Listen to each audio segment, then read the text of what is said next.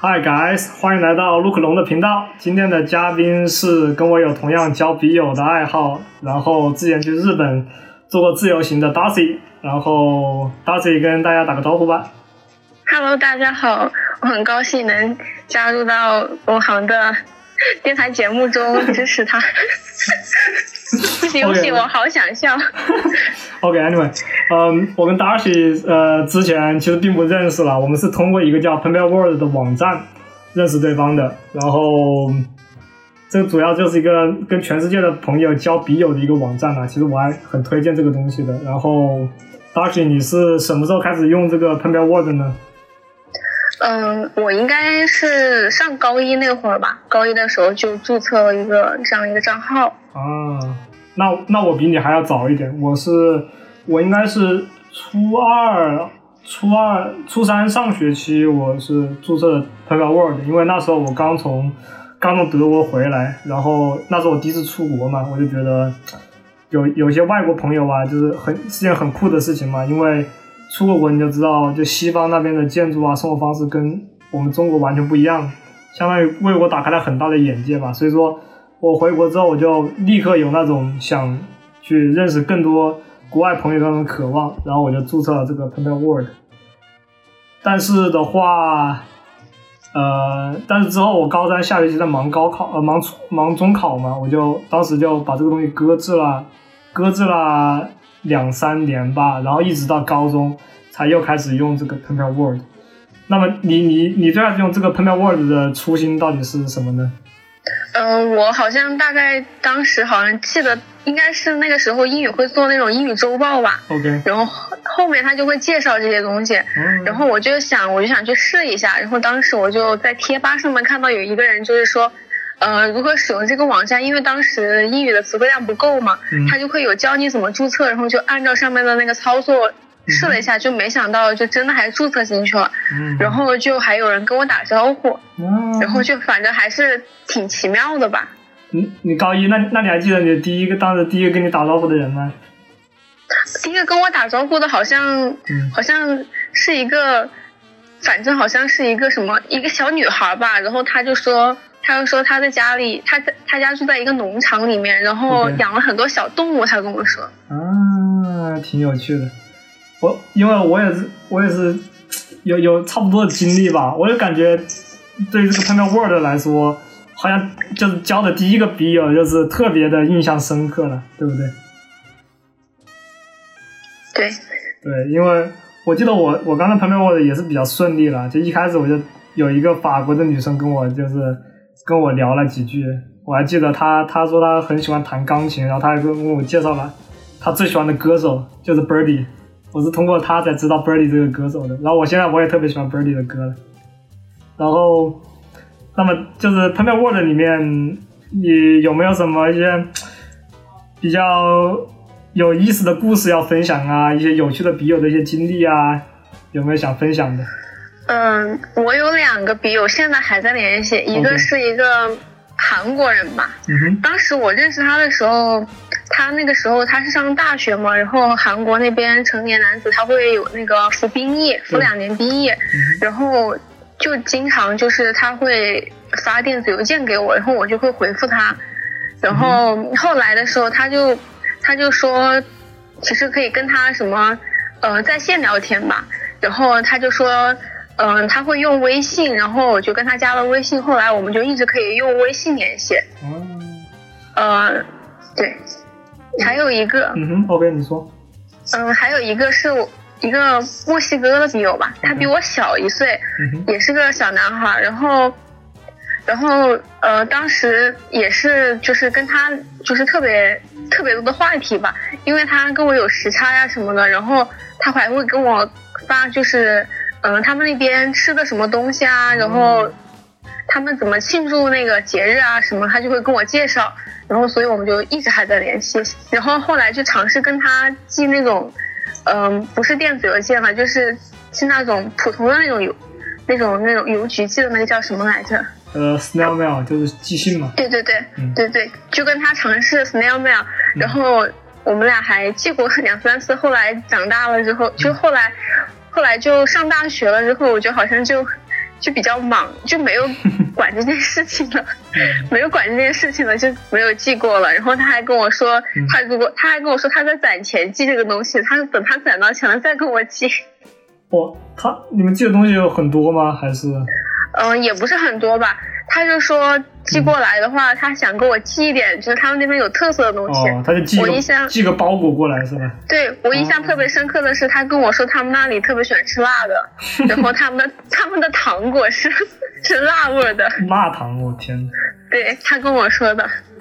啊，墨西哥确实比较喜欢吃辣的。我知道江安路有家墨西哥餐厅，我们本来上次准备准备四个人一起去嘛，结果改成了陈泽推荐的那个串串嘛。哦，对对对，对，因为哎，毕竟他他请客嘛，那那没有办法。是的。嗯嗯，OK，嗯，我在 Penpal Word 上面，到高中我第二次使用 Penpal Word 的时候，然后那时候我一开始也是就是准备找人聊聊天而已的，因为高中时候为什么使用 Penpal Word 呢？是因为是因为高二升高三的那个暑假。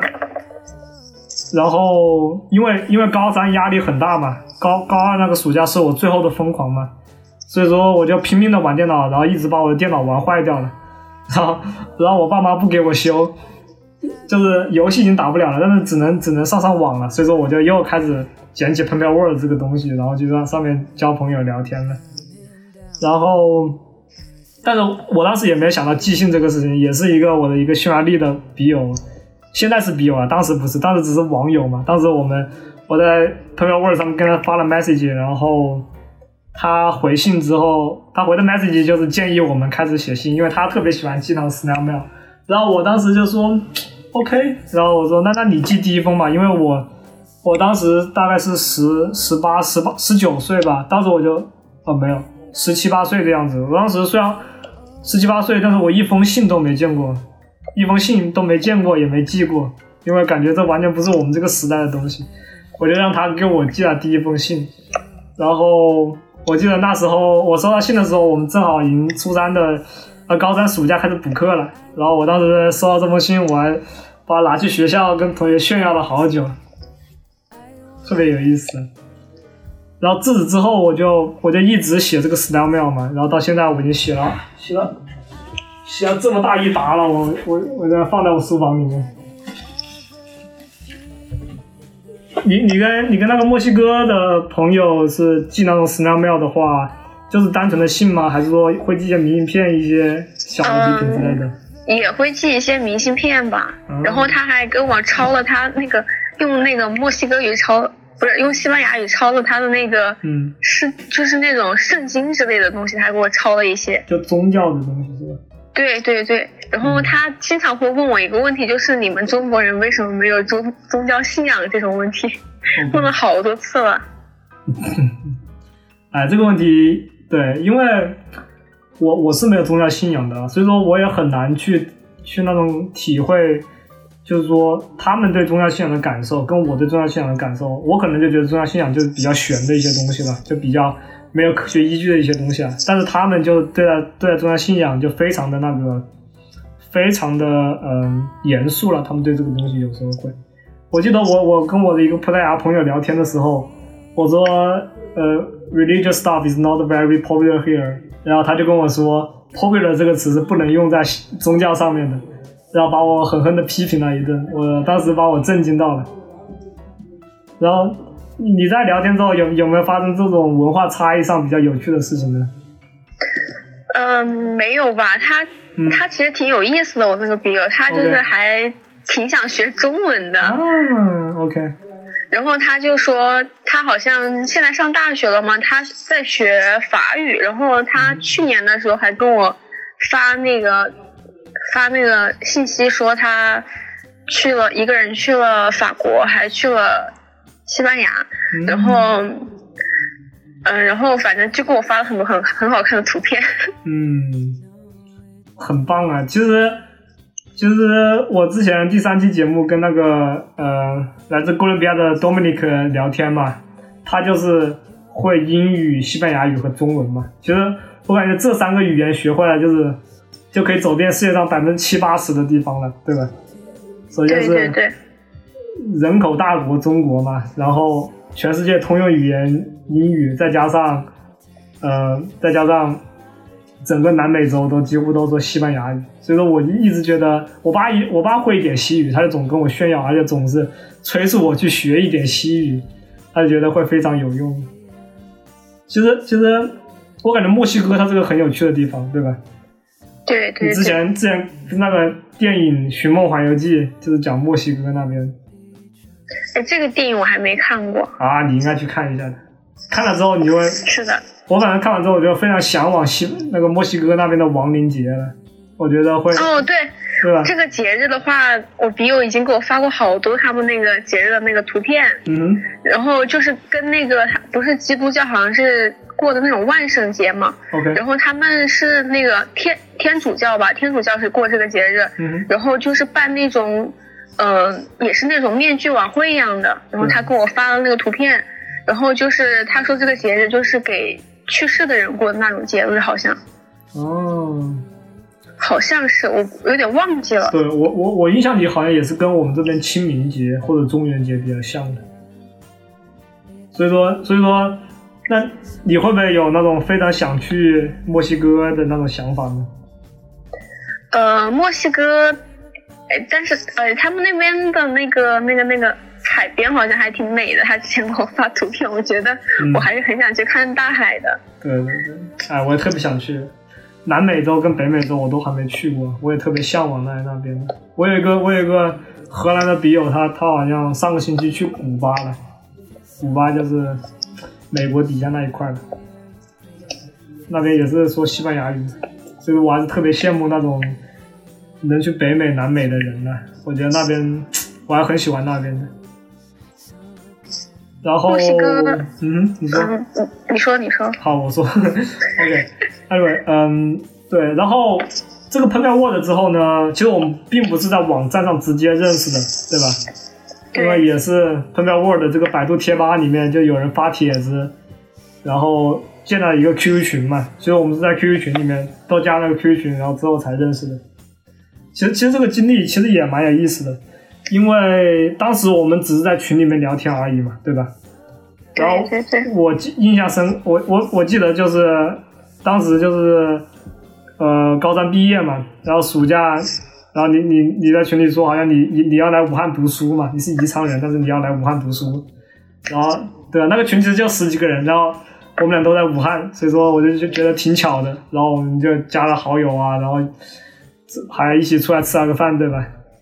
对对对，而且里面有一个康德军的一个人，记得吗？对。然后他当时好像还说他填报了我现在上的大学，但是他没有，好像没有，对他录到别的地方去了。好像是在西北那边，是吧？对，好像是在新疆那边。他说。哦。康德军，他好像是喜欢摄影，对吧？对他好像就是个专业的。哦，摄影专业哦。嗯嗯，对。啊，那个群现在说话的人也少了，就是大家都在上面交流 VPN 用不用得了之类的话题。现在 对对对，是的，是的，这是我们的头等大事啊！没有 VPN，我们就无法跟那些外国人交流了，几乎。OK，那我们聊一聊你之前，你是上一年暑假去日本的，对吧？对，是的。你可以分享一下你去日本的这个自由行吗？嗯，其实我去之前的时候，嗯，我大概是去年的寒假的时候，就跟几个关系比较好的同学就说到这个问题了。然后当时我并没有放在心上吧，然后我就是只是跟家里提了一下。后来的时候，大概三月份的时候，我同学就开始问我，他就说你去不去啊？去不去啊？然后我就说，我就说我我还没有想好。嗯然后，然后我同学说，嗯。就说一起去嘛，然后就跟我一直在那里说，然后我就说那就问一下家里吧，因为我不确定家里人同意让我去嘛，因为一般女生自由行的话还是不安全。对对对。然后我就跟家里说，就没想到家里我爸爸妈妈就还挺支持我，就直接就说你想去就去吧。然后我就跟同学。就说去，然后当时真的是一头雾水吧。然后我想到是我的护照也没有办，我签证也没有办，然后我请了一个假回家办了一个护照，然后接着然后就在那个当时就是在那个豆豆瓣上面，那豆瓣兴趣组有一个日本自由行，然后就就有人分享那种经验，就是说，呃，一般就是要先办签证吧，因为我也没有出去过嘛，然后就是说办签证。然后就，然后他们就说办的话，就最好是在那个可以在那个飞猪上面办，因为日本的签证自己办好像还不太好办吧。对他必须要委托那个旅行社办。对对，然后后来就在飞猪上面找到一家旅行社，然后就就把签证就拿到了。拿到了之后，我我依然没有放在心上，因为去年的时候有有比赛，当时比赛，然后就没有时间准备这些东西。OK，然后。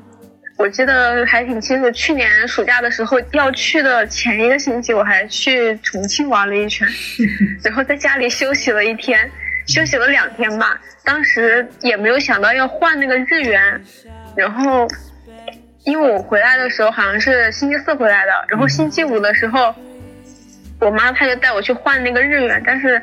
那个银行他就说，如果要换那种外币的话，只有星期一到星期四才能换。然后，因为他星期五的时候，他那个就会休息吧，那个运钞的那个。OK。然后我就没有换到，当时就心里特别慌。然后，然后我就跟我辅导员讲，因为我们辅导员他也是有很多次那种，嗯，出去的出国的那种经历嘛，他就跟我说。说你可以联系一下，就是因为我当时决定我们飞是从天津那边飞，因为我有个同学他是在长春那边上学嘛，然后我们从这儿从我们从湖北到那个天津的距离差不多就是我同学到天从长春到天津的距离，然后我们就决定选了一个那个终点，就是在他终点的那个站，然后就在那边找地图上面找有没有换那种外币的。那种银行，然后也是飞的当天，我们是中午飞，然后我们上午才去换到了钱，然后就飞到日本去了。是在天津换到的钱吗？对对对，在天津换的。OK。然后，然后就是飞到了日本哪个地方呢？嗯，关西那边。关西吗？关西机场就是，嗯，就是关西。关西是那那是哪座城市呢？是大阪吧？大阪，哦，你们第一个去的是大阪吗？我们我们好像是到了大阪，然后我们坐那个新干线坐到的是京都。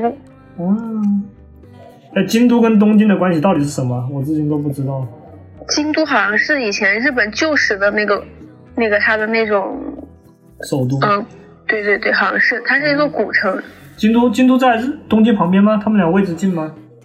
嗯，不太近吧，我觉得。哦，OK。然后你们你们是去了几天，玩了哪几座城市呢？我们去了十天吧，我们只玩了两座城市，因为日本它的那个交通挺贵的，特别贵。嗯。对他们那个交通有点贵，然后我们就是先在京都玩了一下，然后就去大阪。大阪主要就是买些东西什么的。嗯，其实我觉得挺好的，因为因为有时候我看那种旅行社的那种宣传的册子嘛。就是，特别是去欧洲那边，什么十一天七国游、八国游啊，我说哇，这个太可怕了吧？那不是赶场子一样，有时候一个一个国家就待一天，然后你你还要算上路程的时间，我就觉得太恐怖了。我相反，我就觉得有时候你在一个城市要待久一点，你才能更好的就就有那种城市的体体会到当地那种氛围嘛，对吧？对，我觉得自由行其实蛮舒服的，因为它节奏就可以完全跟自己来。对，我们出去的去日本的那段时间吧，每天差不多都是睡到了九点多钟。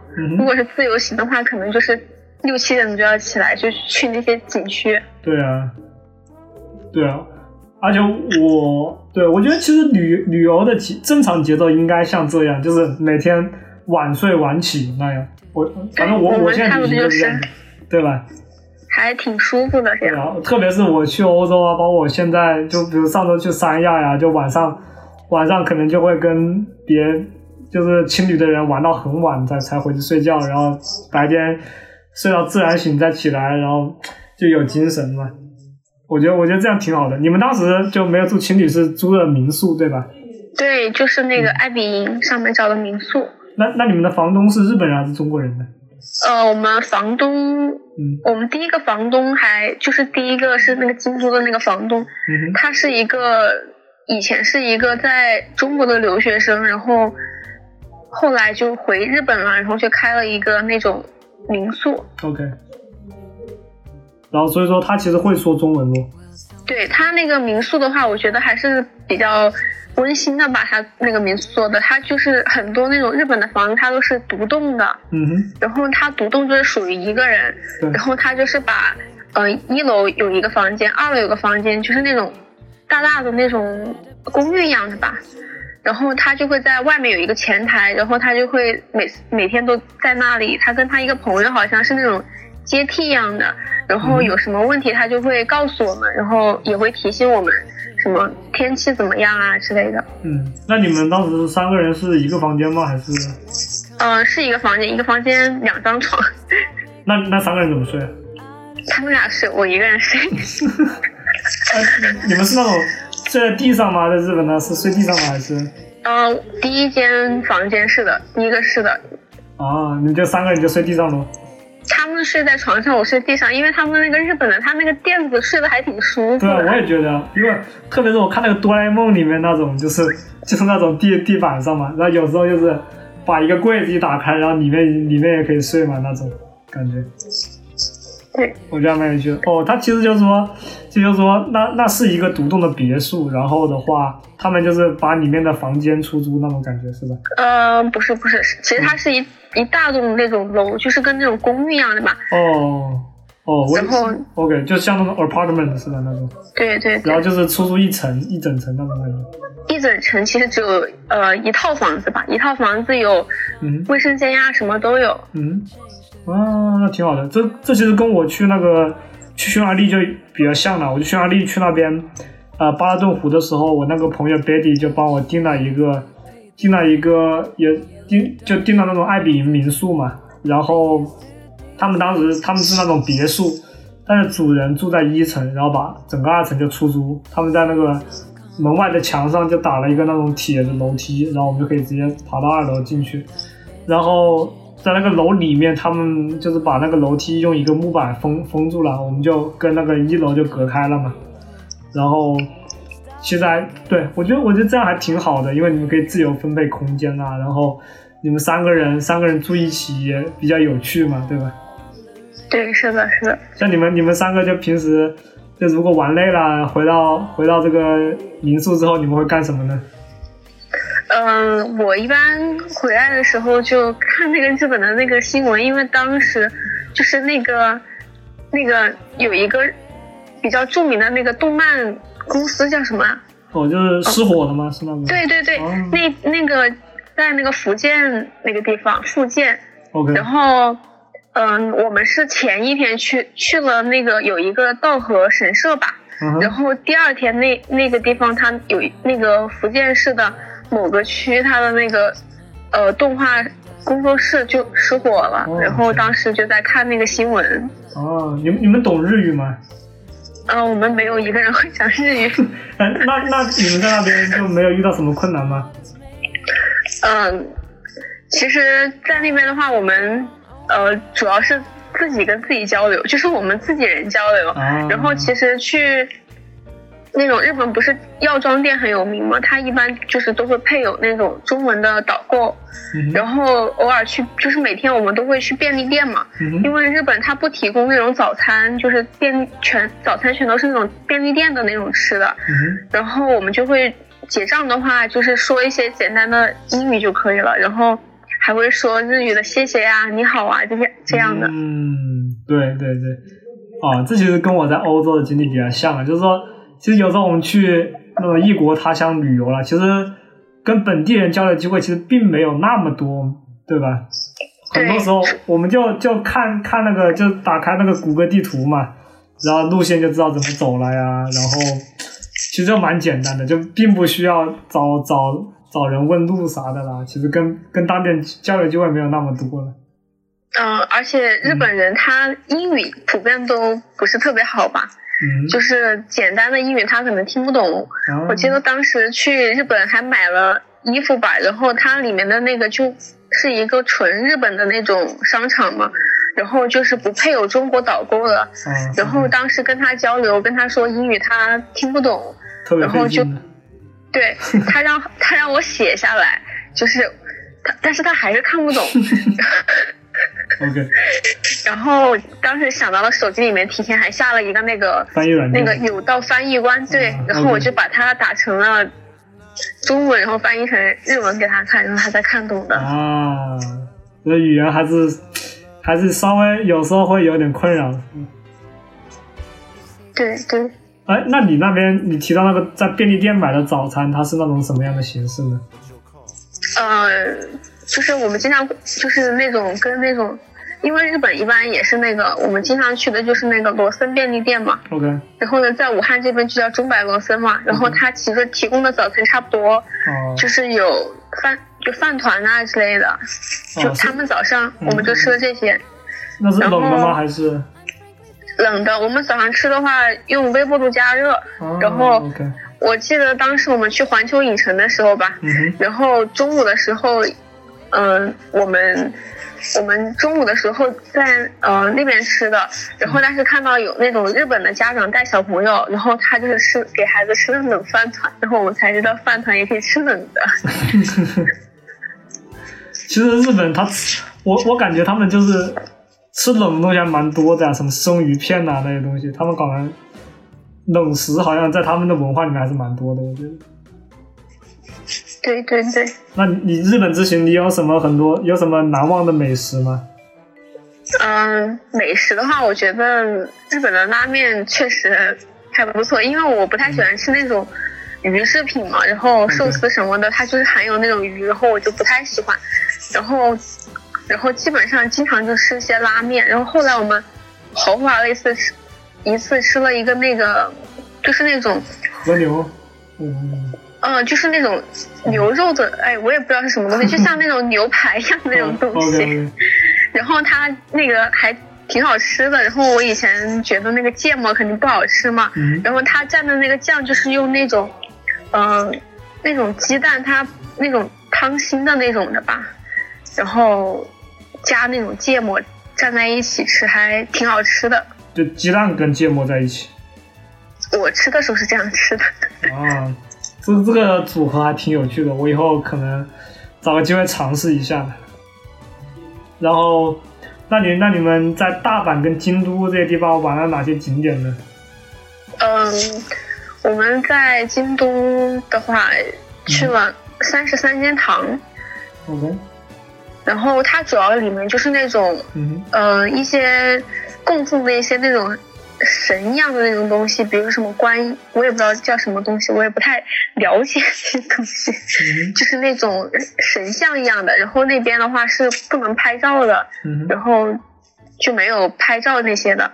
然后又去了什么？又去了宇治吧，宇治那边不是说抹茶很有名吗？然后去那边转了一圈。然后又去了那个富建道和神社，嗯，然后还去了什么？哎，我我都有点忘记了。然后去了清水寺，对对对，清水寺是什么？是当时我我不是学建筑方面的嘛，然后当时老师还说清水寺是，它是那个日本呃纯木结构，就是很古老的一座那种寺庙，然后当时就去了一下。嗯。然后学到什么吗？专业知识？也没有学到什么专业知识，就是参观了一下，参观了一下，然后去里面爬了一下那种山呐什么的。嗯，也不算山，就是那种小山，就是对对对对对，也也也走不了多久，感觉。嗯，挺好的。那大阪呢？大阪主要是环球影城吗？嗯，对，大阪主要是环球影城，然后他们那边有一条美食街，就是大阪那块有个什么美食街，我都有点忘记了。然后就吃了一下，嗯，什么章鱼小丸子啊这些小吃，然后，对我觉得那样会，其其实那样比去餐厅我觉得还要有趣一些。对，然后那边特别多特别多那种扭蛋机，然后扭，然后 然后玩了半天在那边。那你你觉得在日本那边消费高吗？在那边？日本的话，因为我没有去过别的国家，但是日本的消费肯定是比中国高的，就是对他们那边的水也特别贵吧，我感觉。嗯。因为在中国这边两块钱一一瓶一瓶的水，然后那边可能卖六块钱呐、八块钱呐、十块钱呐都有。那边那边自来水可以直饮吗？那边？呃，没有看到，他们那边没有看到有那种，就是都是买。哦。对，我也想到我在欧洲那边旅行，就每天做，每天起床第一件事就是去超市买水，就买那种最大的两升的，然后往书包里面一放，然后要要要用两升的两升的水坚持一天。而水其实是旅行中我们购买的最多的东西。对，是的。嗯，还蛮有意思了。然后在日本之行里，呃，就整个十天的行程来说，你最喜欢的地方是哪里呢？呃，其实我还是比较喜欢京都的吧。嗯京都。OK。因为京都是那种古城一样的，它不算是那种特别繁华的。嗯。然后，因为我们住的那个呃民宿，它大概就是像是那种呃日本一般的平，就是那些普通的那些民众他们所住的那一块儿，然后看到的都是一些日本人，然后觉得还是比较舒服的。嗯。而且节奏比较慢那边。嗯，对对对，我觉得能跟就是融入那种当地人的社区是非常好的，是非常好的感受的。可能我住青旅就对这方面就会比较缺失，就是我认识都是旅游的人呐，我认识的就是全是那种世界各地的人，而不是当地人呢。所以说这这点方面可能住青旅就会比较有缺憾吧。那你们你们住民宿的话，大概每晚会要花多少钱呢？呃，我们反正好像五六百块钱吧。三个人的话，三个人就是一一套房子的话，嗯，我们住的还还不算那种特别好的，然后大概就是六百来块钱，就是三个人一共六百一晚上。对，那其实挺挺便宜的，我觉得并不贵。对，主要是你们三个人在一起就会比较有那种乐趣嘛，是吧？对。那那你觉得你这个日本之行的给你印象最不好的地方又是哪里呢？印象最不好的地方，嗯，哎，其实我觉得那边当时去的话，哎，有一有一点遗憾，就是当时我们坐那个摩天轮嘛，OK，然后那天下雨了。下雨不好吗？下雨很浪漫呀。就远处的景就看的不多，晚上。呃，你不是？新海诚不是拍了一个一个动画片，动画短片，就是叫什么《寻夜之庭》嘛，《炎夜之庭》是吧？哦哦，对对。那个就不就全是下雨的那个景吗？不过，哎，反正我旅游我也是很讨厌下雨的，下雨你就不能出去了嘛，就也不是不能出去，就是让你整个旅程就变得比较糟糕了，我觉得。对，要随随时都要拿伞，我觉得很麻烦。对啊，对，而且你有时候衣服打湿了，晒不干的。挺麻烦的，真挺麻烦的。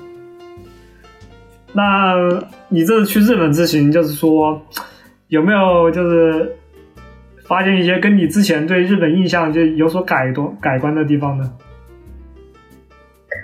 嗯，我觉得好像我之前不是特别了解日本吧，然后去了之后就感觉了解他一些了吧，也没有什么。每一天都是全新，就就就是都看到全新的东西，就可以学到新的知识那种感觉，对吧？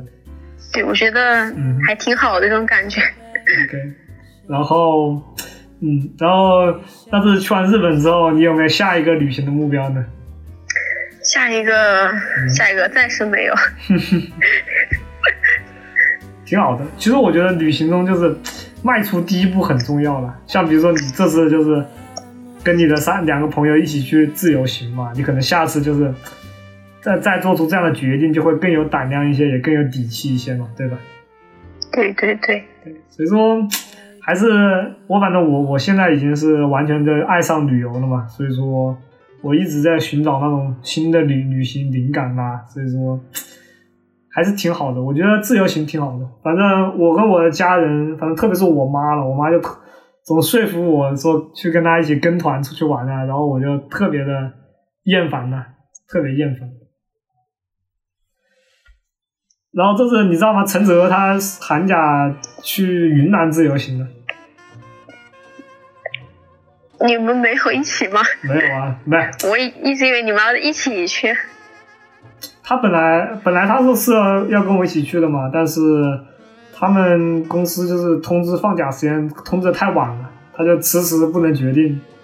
然后直到他公司放假东西弄完了，他那火车票也也很难买的，所以说只能跟他的朋友去去云南那边玩了嘛。嗯，然后日本，日本的话，那你觉得就比如说这次去日本是你的第一次自由行吗？嗯，是的，是的，可以这么说吧。第一次是自己一个人，跟同学一起去的。那比如说通过这个自由行呢，你有没有觉得你在规划自由行这方面得到了哪些进步，然后还有哪些不足呢？你有没有考虑过这些问题呢？我觉得，嗯，其实其实，嗯，去之前还是稍微要准，就是心里要想一下，大概是要去哪些地方。你们你们这样子完全没有想吗？完全没有想，但但是你们可以问你们的房东嘛。哦，我们没有太多跟他交流吧。当时我们是直接就是看那个地图上面哪个地方有什么景区，然后只是大概想了一下，嗯，哪个地方比较有名吧，然后就去了一下。啊，那你每天交通就主要是室内那种公交和电车吗？对，还有对，还有一些离得比较近的话就可以步行，然后就是坐他那个。他那个新干线吧，然后当时我们还赶上了一个那种日本的那种祭典活动。啊，那挺好的。对。嗯，对，还挺有意思。其实，其实我觉得这方面也不用太担心了，因为我每次旅游，我也很少就是做那种很详细的计划，比如说今天要去哪些景点，明天要去哪些景点呀。我一般就很简单，就是拎着包下了车就去青旅嘛。青旅把行李一放，然后就就去缠着那个老板问附近有哪些地方好玩，让他帮我做规划。因为因为像这种民宿啊、青旅的老板，他们就接待过很多旅游者嘛，我觉得他们就对这方面就很有经验，所以说我就我经常就把这种规划的难题就丢给他们了，然后我我就跟着他们的指指指引去去玩就行了。嗯，这是我的经验了。OK，然后现在时间差不多了，我们聊了三十七分钟了，Gosh，然后那今天就这样吧。好的。OK，那么 OK，那今天节目就到这里喽，然后跟观众朋友们说再见吧。拜拜。拜拜。